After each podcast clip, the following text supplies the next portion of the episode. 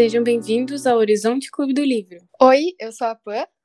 E eu sou a Isa. E o livro do mês de janeiro é Sapiens, do Yuval Noah Harari. O professor Yuval Harari é historiador, filósofo e autor dos best-sellers Sapiens, Uma Breve História da Humanidade, Homo Deus, Uma Breve História do Amanhã, 21 lições para o século XXI e Sapiens, Uma História Gráfica.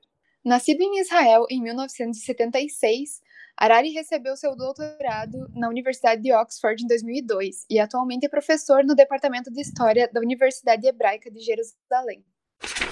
Uma das marcas registradas e que faz essa obra ser um best-seller é essa comunicação muito forte de uma linguagem técnica e científica e às vezes pouco acessível para uma tradução que ele conseguiu fazer em termos coloquiais, em termos uh, cotidianos, e que praticamente qualquer pessoa consegue ler o livro e, mais do que entender, se divertir com a leitura. E eu acho que, principalmente um livro como esse do Sapiens, porque ele trata né, de muitos temas, assim, ele trata de ciência, de história, mas ele também, também trata de religião, de filosofia. Então, várias vezes tu tá lendo sobre o estilo de vida nômade ou dos caçadores-coletores e se questionando sobre o seu próprio estilo de vida, porque o Harari consegue trazer essa, essas ponderações de tipo uh, podemos assumir que a humanidade caminha sempre de uma forma evolutiva e linear em direção a uma felicidade ou a uma qualidade de vida ou a uma melhora na, no estilo de vida ou no bem-estar social ou no bem-estar individual?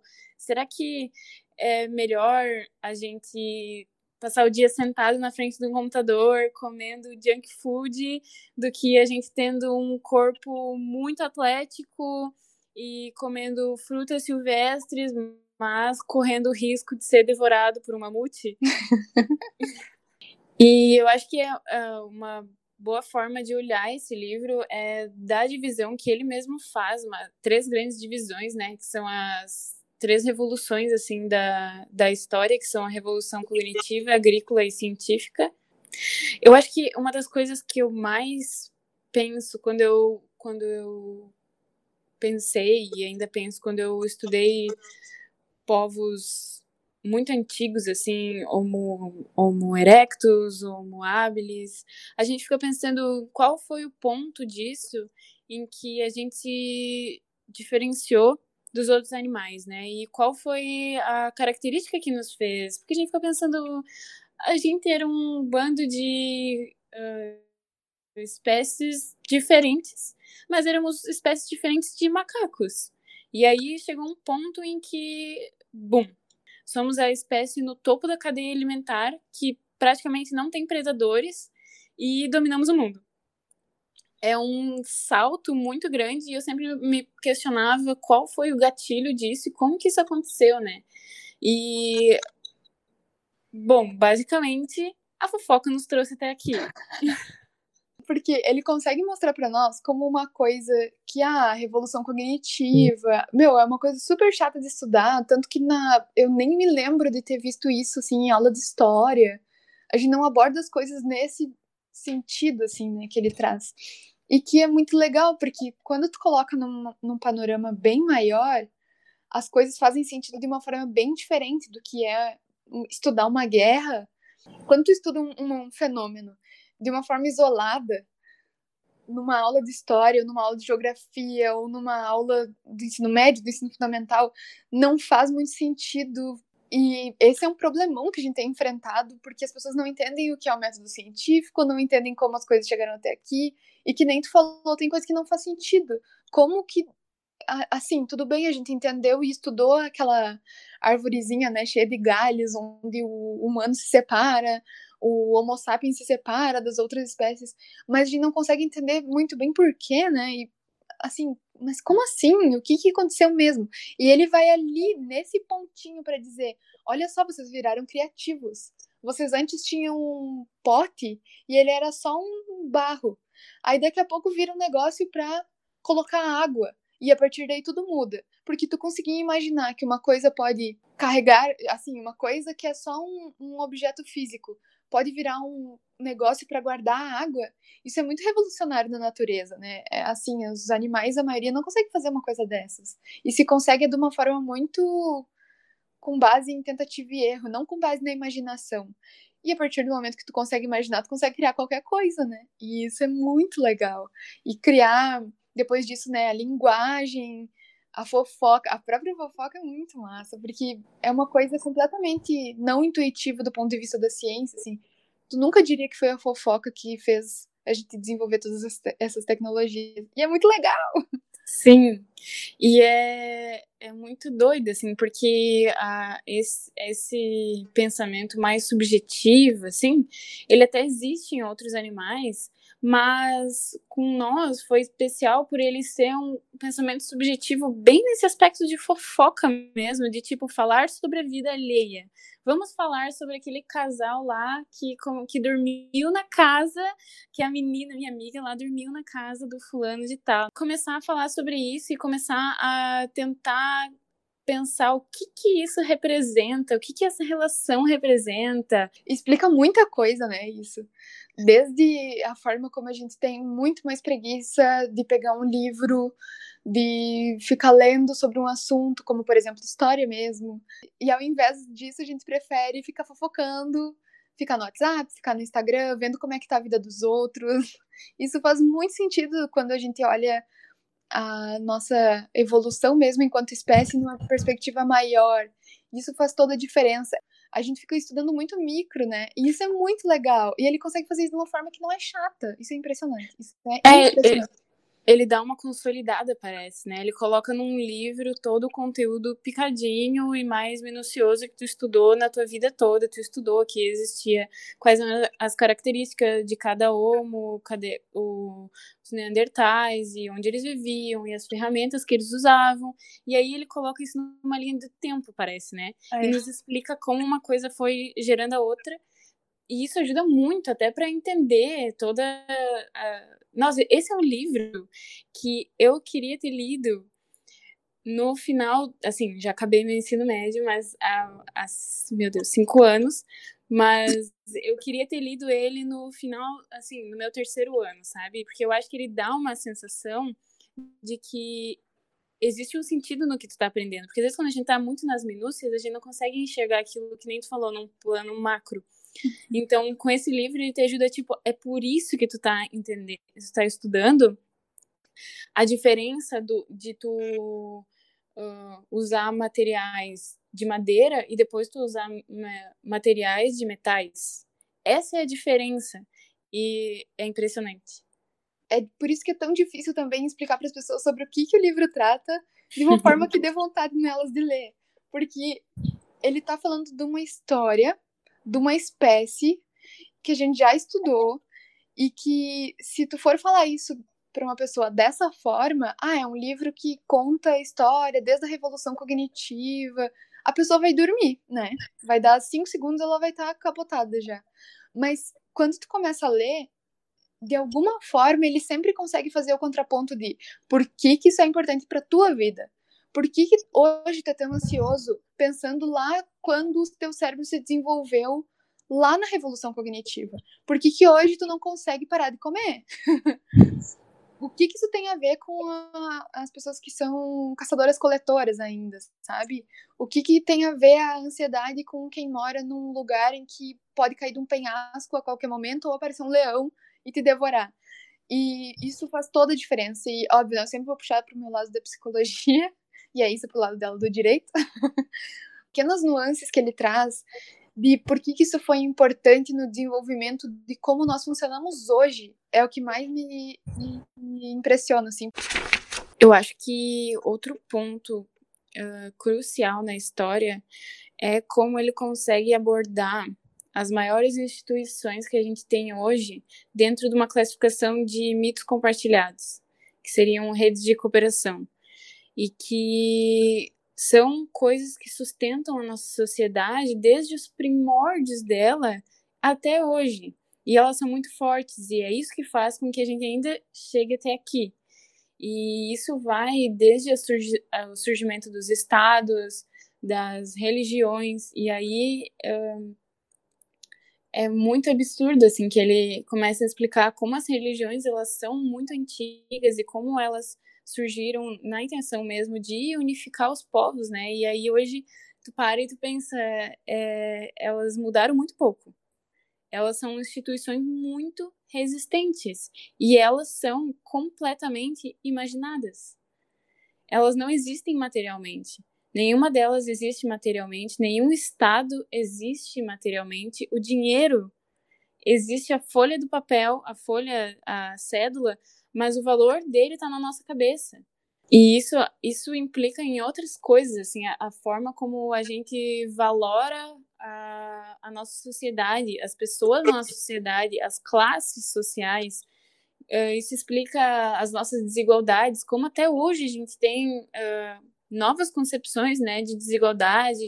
Eu lembro muito de uma aula do ensino médio, quando o professor de filosofia ia embora. Isso é um arrependimento que a gente às vezes fica, né, não ter aproveitado algumas épocas quanto a gente poderia. Mas teve uma aula que foi bem marcante, até para a turma no geral, assim, nossa, que era uma aula de filosofia, professor que ia embora, e aí todo mundo prestou atenção, e era sobre como a vida, como se fosse um jogo que na vida existem regras e que tem coisas que comandam essa vida. E para mim ficou meio abstrato essa parte naquela época. Mas a ideia que ele tentou, tra tentou transmitir para nós foi e que de alguma forma nós estaríamos sempre dentro de alguma dessas estruturas o que ele estava falando era isso. E ele colocava, como professor de filosofia, né? Ele fez uma metáfora. Ele disse: a vida é um jogo. Vocês estão jogando dentro do capitalismo, vocês estão jogando dentro de uma estrutura social. A mensagem que ele deixou no final foi que é importante saber que a gente está dentro desse jogo, como ele funciona, quais as regras que estão dadas para a gente saber jogar. O que ele trouxe naquela aula fez muito sentido para mim com o que o Arari fala, porque uma vez que tu entende o que o Arari tá falando, que tudo é criado, né? A forma que me toca esse conteúdo todo de, de ser coisas imaginadas é que uma vez que tu entendeu como o jogo tá funcionando, não necessariamente tu precisa se revoltar contra o jogo, às vezes isso acontece, né? Quando a gente vê os problemas que tudo isso causa, mas tu fica bom em jogar, tu sabe o que que tu precisa fazer, tu entendeu as regras. E o que o Arari traz é isso, assim. Bom, se eu entender as regras da evolução, eu vou entender por que, que o dinheiro é tão importante e por que, que ele funciona da forma como ele funciona, a função que ele tem. E aí eu consigo jogar melhor. É, e essa, essa analogia que aquele professor fez nunca vai sair da minha cabeça, eu acho, porque parece que todos os livros, todos os conteúdos, tudo que eu leio, tudo que eu vejo, entra nisso, assim, de saber jogar o jogo. E as redes de cooperação, porque aquele, aquela ideia também de revolução, né? Quando a maioria das pessoas começa a não cooperar, os mitos caem também, né? Então. É, eu acho que essa concepção, essa filosofia do jogo, ela é ótima, porque ela também diz que as revoluções, elas também são uh, estudáveis e podem ser feitas da melhor forma, tipo, se tu souber com quem tu tá jogando. Qual é o melhor jeito de mudar a estrutura vigente? Estudando ela, sabendo com quem que tu tá jogando, quais foram as formas que no passado já deram certo, quais são as formas que, se tu vai olhar a origem dela, fazem sentido ainda hoje, quais não fazem mais. Aí a gente uh, pega legislações muito antigas. A gente pega o Código de Hammurabi, que o Yuval traz também, sobre uma legislação completamente voltada à concepção de mulher como uma propriedade privada, em que se um homem estuprar ela, ele tem o direito de casar com ela. E como isso não faz mais sentido na nossa realidade, e a gente tem o poder e a gente tem os motivos para mudar isso. Como as concepções uh, homofóbicas, como elas surgiram, por que elas surgiram, com que intuito elas surgiram. Uh, a, ele traz também esse exemplo muito forte da Grécia Antiga, né, que era uma região completamente livre, assim, de, de, dessas concepções, era completamente natural, assim, uh, manter relações sexuais com pessoas do mesmo sexo. E aí isso foi mudar nos últimos séculos. Por que, que isso mudou? Como isso mudou? Isso é uma coisa que deve estar em, é, inerente na nossa vida ou é uma coisa que a gente tem a escolha de olhar com criticidade e analisar se isso faz sentido para nós? Faz muito sentido também, e aí puxando um pouquinho para um outro lado, com aquela ideia de que revoluções ou mudanças nessa estrutura só vão fazer a gente mudar para uma para um pátio maior, né? Ele dá essa ideia. Quando tu sai de uma estrutura, é como se tu, ah, eu entendi as regras desse jogo, entendi por que, que elas estão aqui, mas eu não gosto. Então, o que tu faz é criar um outro jogo, mas não é como se tu não estivesse jogando mais. Tu ainda tá num processo de formação e de consolidação de um sistema, seja ele qual for. E por que, que é tão importante a gente saber como isso foi possível, né? Porque senão a gente não consegue mudar. Não adianta a gente tentar mudar e reverter isso achando que a gente vai sair para um pátio em que não existe pátio, ou não existe jogo, ou não existe mitos compartilhados. Tá bom que tem mitos que são melhores que outros, né? Vamos, vamos combinar. A, a, própria concepção dos direitos humanos, né? É.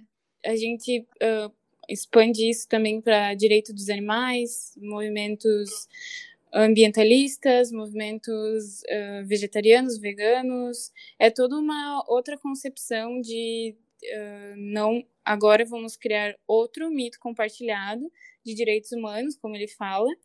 Uhum. Uh, e às vezes é um choque tu pensar que isso não existe, mas essa é a realidade. Isso não existe. Direitos não existem. São mitos que a gente cria para conseguir viver em sociedade, eu acho, né? São coisas que se fizeram necessárias a partir de um ponto, porque tu tá lidando com, com um contingente cada vez maior de, de população, né? Ali, uh, uh, depois uh, ele prossegue ainda no livro falando sobre revolução agrícola, né? E sobre como isso proporcionou a grande expansão, na verdade, né, da população humana no planeta Terra. Ter mais comida, ter uma qualidade de vida melhor, mas para isso é necessário que tu tenha alguma coisa que faça com que as pessoas cooperem. Quando o ser humano, lá atrás ainda, ele percebe a sua ignorância, né? Ele se percebe não conhecedor das coisas como elas são, ele nesse momento ele cria uma nova ferramenta que vai ser a ciência moderna, né? E aí, a partir disso, também tudo muda, mas também é importante pensar como, apesar disso, a gente ainda está inserido em diversas outras estruturas, inclusive sociais, que também vão dizer sobre como a nossa compreensão sobre a ciência vai funcionar, né? E aí isso é muito importante, eu diria, porque quando a gente tenta entender hoje o que passa na cabeça de um antivacina ou de um terraplanista, a gente não consegue entender. Mas faz muito sentido, dado que a fofoca tem uma. tem uma estrutura, tem uma história mesmo de, de vida da fofoca, né? É muito mais antiga e talvez mais significativa no, do ponto de vista de evolução do que uma, um pensamento científico. É muito mais intuitivo tu fofocar do que tu ficar lendo sobre como a ciência funciona. e muito mais e por isso muito mais fácil, por isso muito menos, por isso você precisa despender de muito menos energia para fazer isso. Eu acho que isso casa muito com o que a gente já estava falando uh, sobre a gente estar tá o tempo todo aplicando o método científico. Só que a gente não sabe que a gente está. E muitas vezes ah, os negacionistas estão tentando aplicar o método científico, só que eles não sabem que eles estão fazendo isso. E isso é muito triste, na verdade, porque uh, a gente já a gente passou por uma experiência muito especial dessa no nosso primeiro ano do ensino médio, eu e a Pam, que a gente teve uma aula de biologia nosso professor nos pediu para analisar um, uma árvore e aí as outras plantas que estavam crescendo sobre ela e levantar hipóteses sobre o que poderia ter causado aquilo, se ela tinha, se aquele galho ele estava morto, se ele estava vivo, por que aquelas outras plantas tinham crescido em cima dele, se, se possivelmente ele já estava morto ou se o que estava acontecendo ali numa, num contexto biológico, assim, a partir dos conteúdos que a gente estava estudando na época. E aí a gente teve que elaborar isso assim sistematicamente num textinho. E aí agora eu, eu olho para trás e eu penso, a gente fez uma exata aplicação do método científico, assim, que o Arara explica muito no livro exatamente quais são os passos e tal. E enquanto tu vai lendo, tu vai vendo como tu já fez isso muitas vezes na tua vida. Tu olhou para uma situação em que tu não sabia explicar porque aquilo aconteceu e tu começou a levantar hipóteses. E aí tu resolveu testar essas hipóteses para saber qual delas era verdadeira. Depois de testar todas, uma delas casou com a resposta. Depois de muitos testes, é claro que a ciência tem um rigor muito, muito maior do que nós jovens tentando descobrir alguma coisa, mas é, essa é a, é a grande minúcia, eu acho, da, da coisa. A gente está o tempo todo lidando com a ciência, a gente está o tempo todo segurando a ciência nas nossas mãos. Só que a gente não sabe que é a ciência, porque a ciência não se comunica, às vezes, tão facilmente para que a gente entenda, que a gente já está conversando com ela, mesmo sem saber. Eu amo estudar a parte do desenvolvimento infantil, em que tu percebe que a criança, muitos comportamentos das crianças a gente, a gente, perde uma, uma parte importante da beleza das coisas e do descobrimento de coisas, até quando a gente é adulto, né? O que, o que as pessoas adoram falar sobre, ah, vou deixar minha criança interior aflorar. E aí, quando falam isso, querem se referir a, ah, vou testar várias coisas, vou. Isso é muito sobre método científico, sabe? E óbvio, né, o método científico ele leva mais tempo, ele é mais refinado e por isso ele é ele é menos acessível. Mas ainda assim é a mesma coisa, né, que a gente estava falando tá na nossa vida o tempo inteiro. A divulgação científica é uma coisa muito difícil, porque na hora de pesquisar você precisa ser muito específico e ter diversas nomenclaturas para pequenas mudancinhas em estruturas e coisa, porque senão as pesquisas podem ficar muito rasas e aí a gente não sabe dizer a causa, o que é causa, o que é consequência, ou se é só duas coisas que, né, caminham separadas. Mas para falar para as pessoas precisa ser traduzido em uma linguagem que seja compreendida, né? E nem todo mundo tem conhecimento científico sobre todas as áreas da sua vida. E isso é incrível. Não só daria para a gente fazer cinco horas de conversa sobre esse livro, como eu e a Pã já conversamos sobre ele, eu acho que umas oito horas da nossa vida, assim, direto, a gente já passou conversando sobre ele, porque é, é muita coisa mesmo, assim. E ele faz essa análise, como a gente falou, ele traz, ele faz uma análise de, de onde viemos, onde estamos e mais para o fim ele já puxa um para onde estamos indo, assim. E aí ele traz essas concepções que a Pam mencionou de felicidade, quais são, porque isso já é muito antigo, né? Essas essas suposições de o que é felicidade, o que nos faz feliz, até as próprias religiões, que são muito antigas, já se debruçavam sobre esse assunto e já tentavam trazer um estilo de vida ou um manual de regras que fosse nos fazer felizes ou que fosse nos levar a uma pós-vida, talvez feliz, uh, um local onde a gente poderia ter paz. Então, isso é uma coisa muito antiga já, e aí ele uh, traz também uh, várias reflexões sobre prazer, sobre dinheiro, sobre saúde, sobre relacionamentos. Uma dessas concepções sobre o futuro que ele traz também, que foi que, uma das que mais me impactou, foi que ele falou sobre natureza e sobre ambientalismo. Uma das coisas que eu automaticamente penso quando a gente ouve muito sobre movimentos assim ambientalistas que se preocupam com causas de aquecimento global, uma grande quantidade de lixo que a gente produz, que a gente não descarta corretamente, ou que acaba poluindo rios, ou que várias dessas coisas eu sempre pensava sobre como a gente está matando a nossa natureza. E aí o, o Yuval já traz que a natureza nunca pode ser destruída, mas ela pode ser transformada. Então, uh, não é como se o plástico que a gente joga no rio fosse destruir a natureza, mas ele está criando uma outra natureza. Ele vai destruir os peixes que moram nela, o ecossistema que vive naquele mar, naquele oceano, vai destruir a nossa vida, porque a gente não vai ter mais uma água limpa para consumir, mas vai construir um outro tipo de natureza. E é, o plástico, a gente sempre fala sobre o impacto dele na nossa vida, mas ele, uh, ele vai se decompor um dia. Só que a questão é qual dia? Vai ser daqui a mil anos?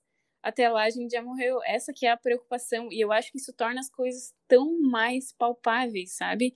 De que, na verdade, a gente nem é tão especial assim, sabe? A natureza não vai acabar. Ela vai seguir existindo, só que de outras formas. A preocupação é se a gente quer estar tá aqui para ver ela no futuro, para continuar vivendo ela, ou não.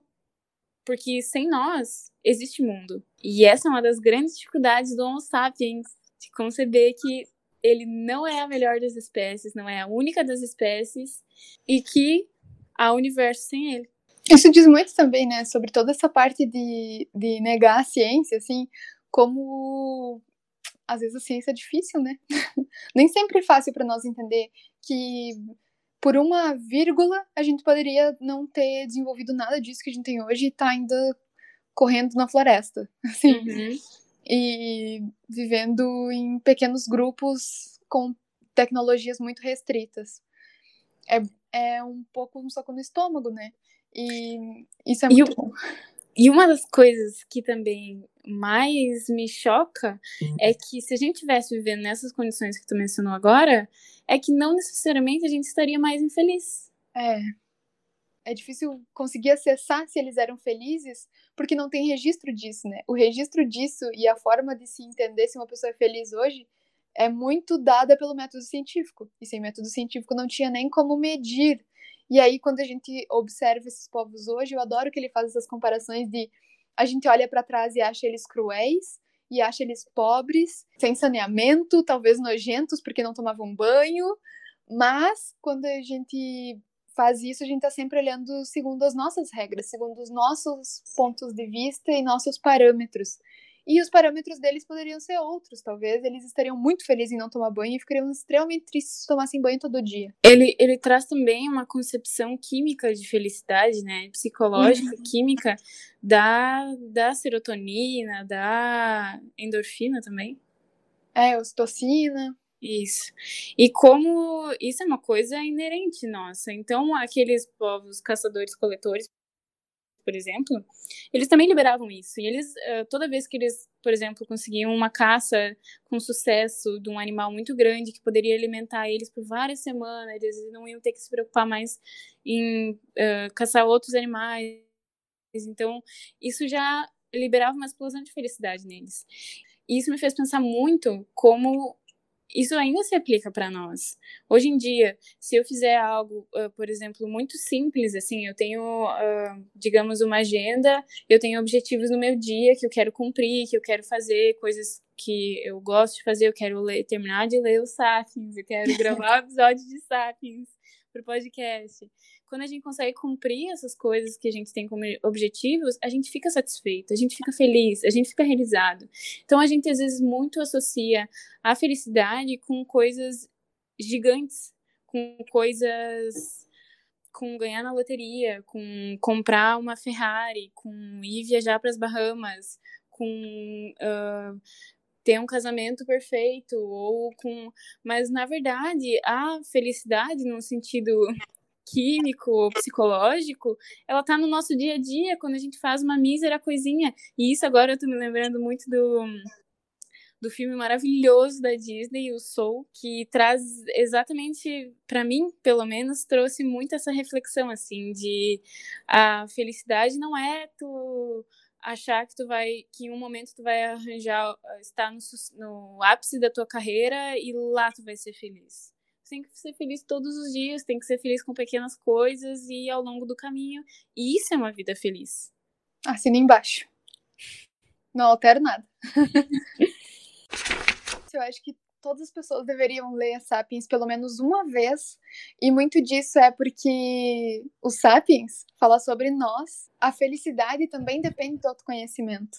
E saber o que, que é a nossa espécie não é tudo, mas é uma parte muito importante. O nosso funcionamento biológico, a nossa evolução, o que, que faz mais diferença na cabecinha das pessoas e na nossa, obviamente. E por isso eu acho que todo mundo deveria ler, porque a felicidade depende também da gente saber de onde a gente veio e para onde a gente quer ir. E Sapiens fala sobre isso. Eu acho que o Sapiens é o casamento perfeito entre conhecer o outro e conhecer a ti mesmo, de uma forma em que tu toda frase que tu lê, tu sente que tu tá aprendendo e é uma sensação maravilhosa tu, tu ter conhecimentos novos, tu sentir a ti mesmo melhorando a cada frase, a cada parágrafo e ao mesmo tempo aprendendo mais sobre quem tu é, da onde tu veio e o que tu pode fazer com a tua vida hoje para as coisas que tu almeja amanhã ou para as coisas que tu almeja na programação do teu dia mesmo. Então eu acho que esse é um dos motivos porque eu aconselho a ler o Sapiens. A gente espera que você tenha gostado muito da leitura. Se você ainda não leu, essa é o sinal que você estava esperando para ler esse livro. E a gente quer ouvir os comentários de vocês também. Nos comentem a gente tem nossas redes sociais, entrem lá, nos sigam, deixem um comentário sobre as opiniões de vocês sobre esse livro, a gente quer saber, tem muita coisa para discutir, então sintam-se livres, a gente vai responder. Muito obrigada por terem escutado até aqui e a gente convida vocês para as próximas leituras. E estamos muito felizes por anunciar que no próximo mês o livro vai ser O Conto da Aya, da Margaret Atwood, que é um livro muito famoso, a gente está muito empolgada para ler. E a gente espera que vocês consigam também engajar, porque no fim do mês que vem a gente vai conversar sobre ele no mesmo formato que nós fizemos sobre o Sapiens. A gente espera muito que vocês nos acompanhem, sintam-se convidados para passar aí as horas de leitura ao mesmo tempo, mas à distância, que a gente faz isso com muito carinho. Até mais! Até!